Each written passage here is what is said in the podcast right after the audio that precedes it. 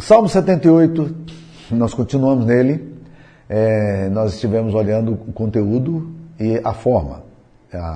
e agora nós vamos estudar um pouquinho da metodologia que nós queremos analisar aqui. Se antes falamos do o que ensinar e a quem ensinar, a pergunta agora implícita no texto é como ensinar.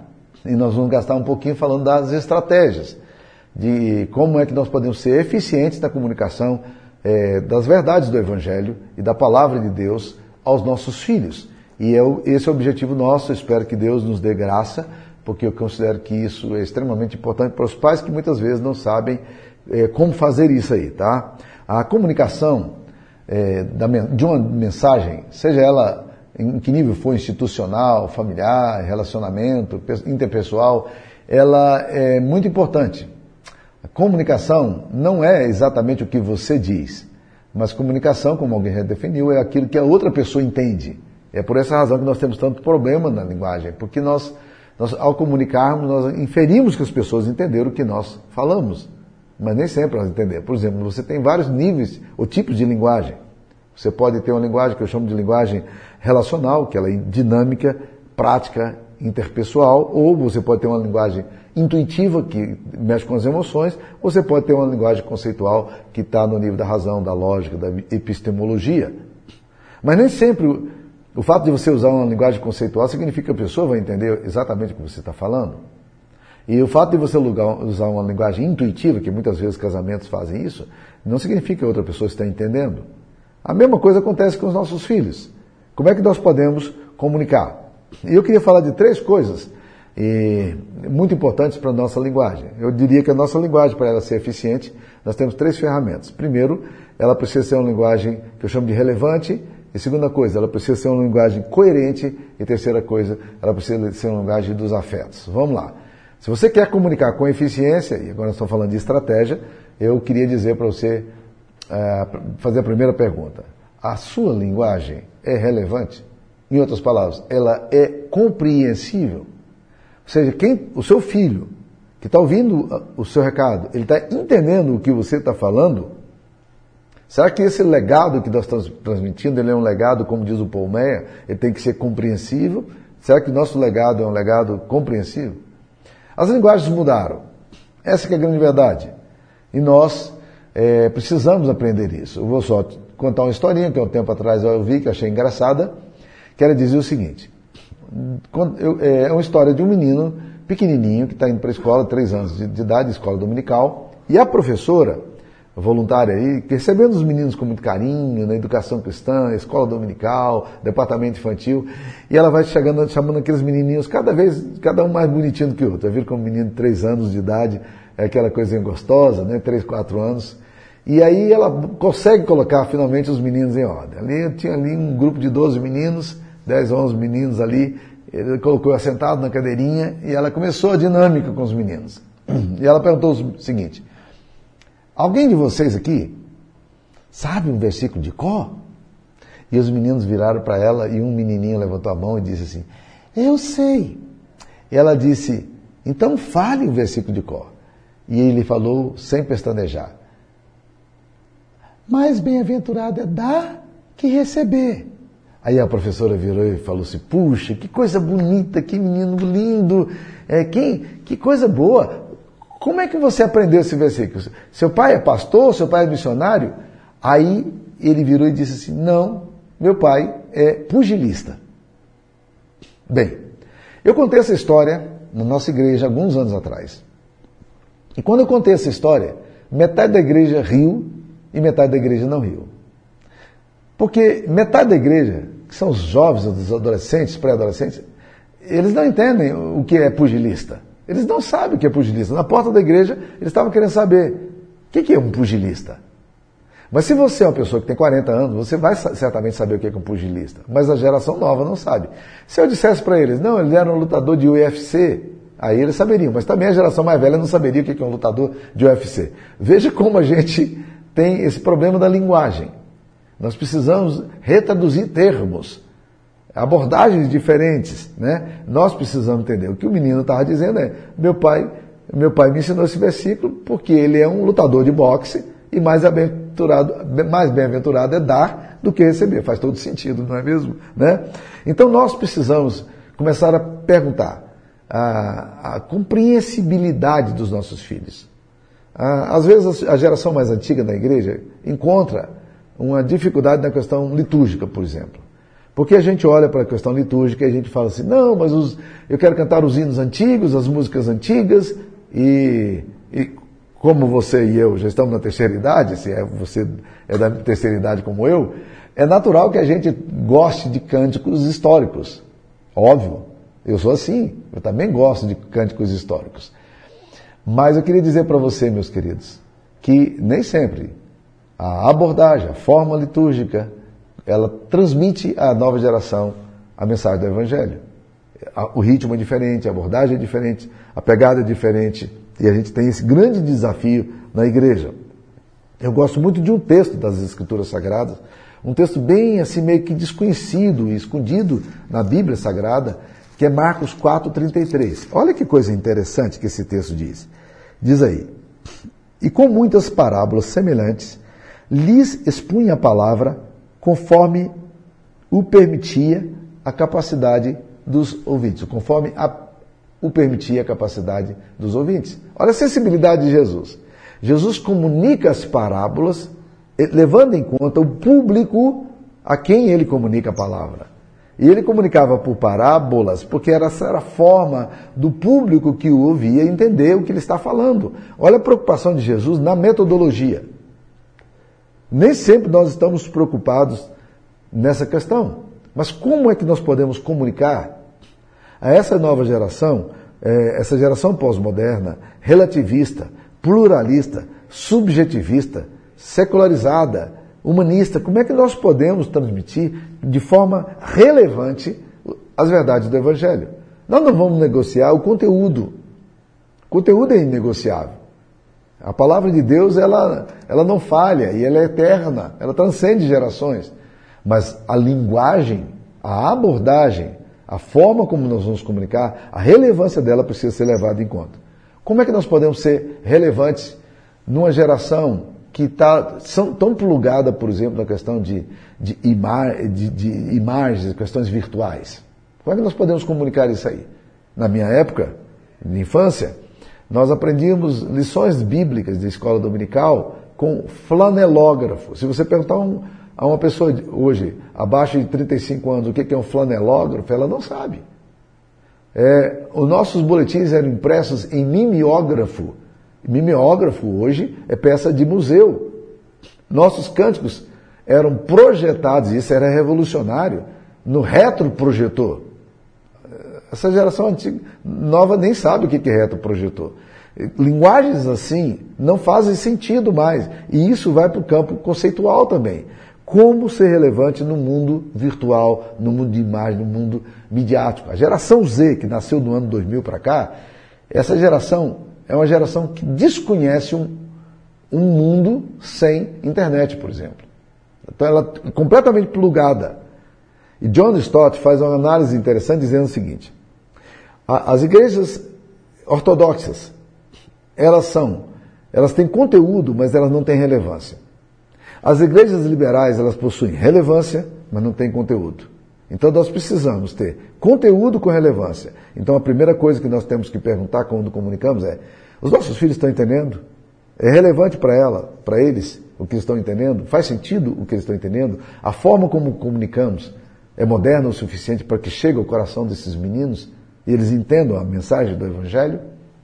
Então, primeira estratégia que nós podemos dizer é que a nossa linguagem precisa ser uma linguagem relevante.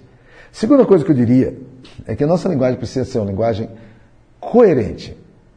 Se nós quisermos que os nossos filhos recebam a comunicação das verdades do Evangelho, nós precisamos lembrar que se nós formos incoerentes, os nossos filhos não não vão levar a sério isso aí. Antigamente, na minha geração, quando um pai, nosso pai dizia, é, faça isso porque eu estou te mandando fazer isso, ninguém perguntava por que, que o senhor está mandando fazer isso. Eu simplesmente obedecia. Você pode até fazer isso para os seus filhos hoje, mas eles vão perguntar por que é que eu deveria fazer isso? E se você não for convincente o bastante, eles não vão, eles não vão fazer. Né? Então nós precisamos ter uma linguagem de coerência. A base, base antiga era uma linguagem de, de hierarquia, uma linguagem de autoridade, mas a base moderna é uma base de ensino fundamentada na coerência e no sentido. A nossa fé está sendo validada pelos nossos filhos. Nossos filhos olham para nós e eles se convencem de que o que nós cremos, o que nós pregamos, a nossa, a nossa convicção, ela, ela é de fato relevante para eles, ou eles olham para nós com certo desprezo, porque eles, eles não percebem coerência naquilo que a gente está falando. A sua fé afeta os negócios, seus filhos percebem isso. A sua fé, ela afeta os relacionamentos, seus filhos percebem isso. Sua fé afeta a família, seus filhos percebem. O discurso que você tem, ele é coerente com a prática. Quando a gente estuda as fontes da apostasia, a gente fala hoje que existem duas fontes de apostasia, as mais clássicas. A primeira delas é uma liderança religiosa inescrupulosa e infiel. Quando os seus filhos vão para uma igreja onde os pastores são autoritários, são legalistas, são moralistas, mas esses pastores não são coerentes na abordagem deles, seus filhos começam a olhar aquilo lá e dizer assim: será que eu deveria levar a sério isso aqui que, que está sendo ensinado? Se o meu pastor, se a minha liderança vive dessa forma, se os presbíteros da igreja estão vivendo, tendo um comportamento desse. Eu deveria realmente levar a sério isso? A segunda coisa que traz apostasia não é apenas a, a incoerência a, a, e as contradições de uma liderança religiosa infiel, mas também a incoerência e o cinismo da fé religiosa dos pais, do pai e da mãe. Quando os filhos olham para os pais e não percebem que o que eles dizem que creem está de comum acordo com aquilo que eles praticam. Não há coerência. E se você não tiver coerência no seu ensino, não espere que o seu filho vá ter uma fé é, forte e sólida. Nós precisamos ter uma fé coerente. Por isso que o Dr. Francis Schaeffer fala que nós precisamos dar respostas honestas às perguntas honestas que nos são feitas. Nossos filhos estão olhando para nós e dizendo: Isso que o meu pai ensina, de fato, é coerente com o que ele pratica? Eu me lembro de uma história muito interessante de um menino que vai com o pai e com a mãe para a igreja. E chegou a hora da, da, oferta. E o pastor, a liderança, desafia as pessoas a contribuírem. E aí, quando a, a oferta chega perto para receber a cestinha, para receber a oferta, o pai puxa o dinheiro assim com muita muito descaso, escolhe uma nota de cinco reais e pega aquela nota de cinco reais e puxa a nota menor que ele tem no bolso e, coloca no gasofilácio.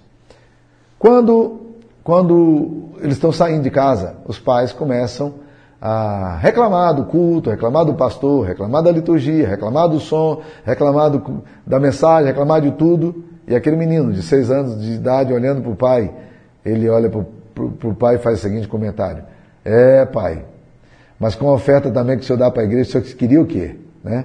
Então, às vezes, é, é, isso que acontece. Sabe o que, que provoca muitas vezes? É, é, é, é insegurança na fé? É a atitude dos pais. Existem pais que querem que os filhos vão para a igreja, mas os filhos não gostam da igreja. Ou melhor, existem pais que querem que os filhos vão para a igreja, mas os pais não gostam da igreja. Então eles mandam os filhos, mas eles não querem a igreja. Aí os filhos começam a olhar aqui e dizem, hum, Interessante, ele quer que eu vá, mas ele, ele e ela não se interessam por isso. Essas coisas não são relevantes. Se você quiser filhos que amem a Deus e que amem o Evangelho, deixa eu te dizer algumas coisas que fazem sentido. Seja um crente fiel. Ame os seus pastores. Fale bem da sua igreja. Ame os seus professores de escola dominical. Invista no, na sua fé. Isso vai fazer com que os seus filhos também aprendam a amar a igreja e a desenvolver a fé. Em geral, filhos que amam pastores, é, filhos que amam os obreiros da igreja e amam a, a igreja, eles amam porque os pais amam também os pastores. Então não perca essa referência, meu querido. Seus filhos estão olhando para você. Sua linguagem tem que ser uma linguagem de coerência. Então, não apenas relevante, mas tem que ser uma linguagem de coerência. A terceira coisa que eu diria, é, em termos de estratégia, é que a nossa linguagem tem que ser uma linguagem é, que ela atinja os afetos. O que, que é isso? Se a sua fé não é uma fé que que passa primeiramente pela sua afetividade, pelas suas emoções, os seus filhos não estarão convencidos disso. Em outras palavras, não adianta você ser um homem que diz amar a Deus, que diz ser crente, mas que na sua casa você está sempre maltratando a sua esposa, falando, é, gritando com a sua esposa, sendo um cara é, é, agressivo nos seus relacionamentos. Seus filhos estão olhando para você e dizendo: Hum, ele diz que ama a Deus, ele fala dessa linguagem de amor, mas olha o que, que ele faz aqui dentro de casa. Então, se a sua linguagem não passar pelos afetos, não vai resolver. Seus filhos não vão entender o que você está falando para eles. Para a linguagem ser compreensível para eles e impactar, tem que passar pelos seus afetos. O pastor Márcio Alonso, que é capelão do IP em Goiânia, ele nos contou alguns anos atrás uma história muito interessante de um filho, é, de, de, um homem alcoólatra, que, que passando em frente à igreja numa quarta-feira, ele ouve a palavra de Deus, ele entrou na igreja, ouviu a palavra de Deus, e mesmo assim chumbado pelo álcool, ele entendeu o, o que Deus estava querendo fazer com ele, e ele entregou sua vida a Jesus naquela oração dúbia dele alcoolizado. E voltou para casa e disse para a esposa dele: Querida, a partir de hoje eu sou um crente. A mulher dele olhou ele bêbado, fez uma cara de desconfiança, disse: Legal. Chegou, chegou no domingo de manhã, aquele homem foi para a igreja. E ela disse: Você está indo para onde? Ele disse: Estou indo para a igreja. Uai, o que você vai fazer na igreja? Não, não disse para você que eu sou crente agora? Agora eu sou um crente. Eu não bebi nada desde quarta-feira até hoje. Aí a, a, a mulher disse: Tá certo, é verdade. E ele foi para a igreja. Voltou. No culto da noite, ele disse para a esposa: que Eu estou indo para a igreja. Ela disse: Eu vou contigo. A mulher vai para a igreja com o marido e chega na igreja, ouve a palavra de Deus e ela também se converte. E aí começam o ex-alcoólatra com sua esposa indo para a igreja. Compromisso com o reino. E tinha um filho que era um adolescente. Esse homem alcoolizado, ele, ele era uma pessoa muito agressiva. O seu filho tinha medo dele, mas o filho começou a perceber que as coisas começaram a mudar em casa. E então ele começou a ir com o pai também. O pai chamava e levava ele para a igreja, ele ia também com o pai. E chegando ali, aquele menino, porém, dava muito trabalho aos diáconos. Ele ficava na, ali ao lado dos adolescentes, conversando o tempo todo na hora do culto. Ele se levantava na hora do culto, ele, ele, ele cutucava os meninos do lado, e os diáconos da igreja já não estavam aguentando mais aquele menino. E aí um diácono mais corajoso resolveu ter uma conversa sincera, direta com aquele garoto. Chamou o garoto do lado e disse, por que, que você vem para a igreja se você só vem para a igreja para fazer a arruaça? Você vem para aqui, você não ouve a mensagem, você fica cutucando os outros meninos, você não larga o celular. Por que, que você faz isso? E aquele menino então contou: Olha, meu pai veio para cá, para essa igreja, e aqui ele ouviu a mensagem de Deus, e aqui ele se converteu. Minha mãe veio para cá e se converteu. E desde que meu pai se converteu, meu pai mudou. Eu estou vindo para cá, sabe por quê? Porque se Deus fez alguma coisa no coração do meu pai, Deus pode fazer alguma coisa também no meu coração. Não é fantástico isso? Não é fantástico isso? Os filhos, quando percebem o amor de Deus no pai, o amor de Deus na mãe, eles começam a dizer: Eu quero isso também para a minha vida. Os filhos podem até se afastar, mas eles têm referência. Pode ser que lá na, lá na frente, mesmo afastados, eles digam: Não, eu tenho um modelo familiar. Eu conheço alguma coisa que, que foi boa para a minha vida. E eu quero isso também para o meu coração, para a minha casa. Então não se iluda, meus queridos irmãos. Os relacionamentos nossos, os afetos nossos, são extremamente interessantes para a gente poder alcançar os nossos filhos. Porque antes de convencê-los de que o que cremos é importante, nós precisamos também amá-los. O amor nosso é, é o discurso que nós teremos aqui agora do afeto, do coração, a forma como tratamos, a forma como respeitamos, a forma como nós nos dirigimos a eles. Essa forma é a forma que nós precisamos entender no Evangelho. E isso tem a ver, então, com a metodologia, com a comunicação. Mas antes de encerrar com vocês, eu queria compartilhar com vocês uma, um texto que eu li algum tempo atrás, muito interessante, do, de um homem bem conhecido nosso, que é Henry Newman. Ele escreveu um livro chamado A Volta do Filho Pródigo. É um livro que fala, é, que fala da experiência dele diante do quadro de Rembrandt, ali em Amsterdã, ele olhando aquele quadro, e ele então começou a descobrir algumas coisas interessantes, e a partir daquelas reflexões, olhando aquele quadro, ele começou a escrever alguma coisa muito interessante sobre, sobre, sobre o filho pródigo. E eu fiquei impressionado com a abordagem dele e vou compartilhar para vocês. A abordagem dele é o seguinte: é que quando você lê a parábola do filho pródigo, e Tim Keller já chamou atenção sobre isso, quando você lê a parábola do filho pródigo, na verdade, o que Jesus estava querendo contar não era a, palavra, a parábola do filho, mas era a, palavra, a parábola do pai, porque o texto começa em Lucas 15, 11, dizendo, certo homem tinha dois filhos. Então Jesus não está falando dos dois filhos, Jesus quer falar do pai. O foco da mensagem é paterna. E aí ele diz, certo homem tinha dois filhos. E aí o, o, o Henry começa a desenvolver o pensamento dele dizendo o seguinte, que o grande desafio na parábola do, do, do pai pródigo é o desafio da paternidade. Deus quer nos, Jesus quer nos levar a entender como é que um pai deve se relacionar com seu filho. Que linguagem interessante. Ele diz: muitas vezes a gente entende que a parábola para no filho, tanto no filho rebelde, que sai de casa, quanto no filho que está em casa, mas que é um justo amargurado. Ele diz: não. Nós não podemos entender que o chamado de Deus ali é para nos tornarmos uns dos filhos, ou para romper esse ciclo vicioso de um dos filhos. Não. O chamado de Jesus ali é para a gente colocar os olhos no Pai e sermos Pai. Assumirmos a paternidade. Olha o que, que ele diz. O chamado é para que eu mesmo me torne o Pai. Por muito tempo vivi com a convicção de que voltar à casa de meu pai seria o chamado final. Há um outro chamado. É o apelo para que me torne o pai que acolhe e deseja festejar. Tendo recuperado a minha filiação, tenho agora de reivindicar a paternidade.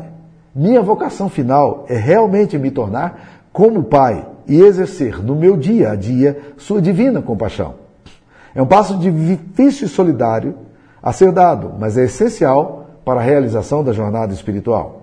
Por que falar tanto em ser como os filhos, quando a verdadeira questão é: você quer ser como o pai? Será que desejo ser não somente aquele que está sendo perdoado, mas aquele que acolhe? Não unicamente aquele que é tratado com compaixão, mas como aquele que tem compaixão? Tendo vivido o meu papel de filho plenamente, chegou a hora de ultrapassar todas as barreiras e confessar a verdade de que tudo o que desejo é me transformar no velho à minha frente.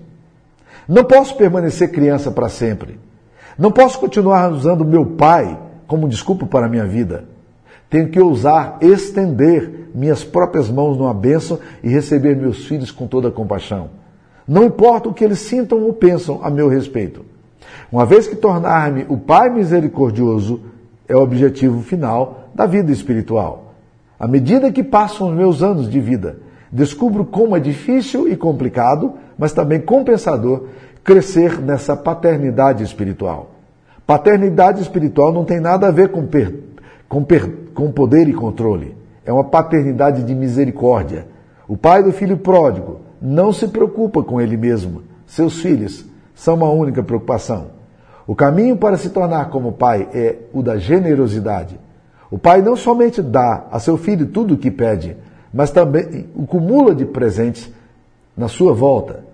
E para seu filho mais velho diz: Tudo o que é meu é teu. Não há nada que o pai reserve para si mesmo. Ele se doa em profusão aos seus filhos.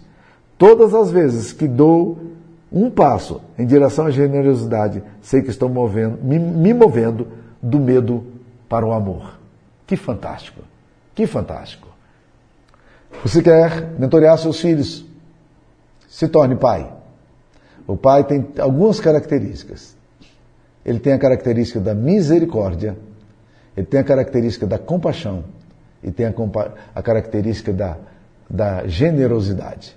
Esse é o chamado de nosso, de Deus para nós, para a gente comunicar com relevância o Evangelho às próximas gerações. Eu espero que Deus possa abençoar a sua vida. Assim como espero que Deus abençoe meus filhos e netos e, e trinetos, bisnetos e trinetos, se Deus me der. eu quero essa bênção para a minha vida. Mas eu queria estar preparado no meu coração para ser um pai misericordioso, um pai compassivo e um pai generoso. Queria orar por você. Vamos orar juntos? Ó oh Deus querido, obrigado, Pai, pelo chamado que o Senhor nos tem dado. E queremos, ó oh Deus, pedir que o Senhor possa nos orientar em relação às atitudes que precisamos tomar, ó oh Deus, daqui para frente. Orienta o nosso coração, Pai. Reconhecemos que apenas a cruz de Cristo pode nos habilitar para fazermos aquilo que o Senhor deseja. Nós somos demasiadamente frágeis e vulneráveis e pecadores. E não somos capazes de comunicar com eficiência tudo o que o Senhor quer nos comunicar. E tudo o que o Senhor deseja que comuniquemos aos nossos filhos. Mas nós queremos, Deus, aprender do Senhor a sermos pais e a mentorear nossos filhos com amor e cuidado. Em nome de Jesus. Amém, Pai. Amém. Deus abençoe vocês. Fique na paz.